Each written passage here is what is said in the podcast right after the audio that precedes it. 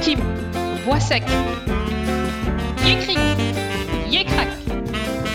Est-ce que la cour dort? Non, la cour ne dort pas. Yé mysticric, yé mysticrac. Bonjour à tous et bienvenue sur le podcast Mes sorties culture. Connaissez-vous les liens entre Jacques Chirac, Georges Pompidou, le musée que chacun d'eux a fait et la culture? Écoutez jusqu'à la fin pour connaître ces liens. Aujourd'hui, je vais vous parler du musée du Quai Branly Jacques Chirac. Vous pouvez retrouver le visuel sur Internet, entre autres sur nos tartines de culture. Le lien vers l'article est dans la description. Voilà un musée qui, comme le Centre Pompidou, est complètement associé à celui qui l'a imaginé. D'ailleurs, il ne faut d'ailleurs plus dire musée du Quai Branly, mais musée du Quai Branly Jacques Chirac l'ancien président avait formulé le souhait que son nom soit associé à celui du musée dès son ouverture en 2006. Mais revenons au début de l'histoire. En 1947, le jeune Jacques Chirac découvre le musée Guimet. De là lui vint sa passion pour les civilisations d'Asie. La curiosité, née de cette visite, ne le quittera plus. En 1996, débute le chantier du musée du Quai Branly qui durera dix ans aboutissant à la création d'un lieu qui manifeste un autre regard sur le génie des peuples et les civilisations d'Afrique, d'Asie, d'Océanie et des Amériques, un génie trop souvent méconnu, voire méprisé par les Occidentaux. Jacques Chirac est convaincu qu'il n'y a pas de hiérarchie des cultures ni des peuples.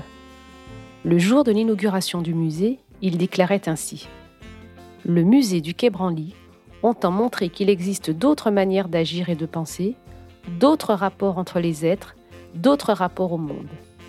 Aucun peuple, aucune nation, aucune civilisation n'épuise ni ne résume le génie humain. C'est seulement dans ces expressions renouvelées que s'entrevoit l'universel qui nous rassemble. Est-ce que la cour dort? Non, la cour ne dort pas.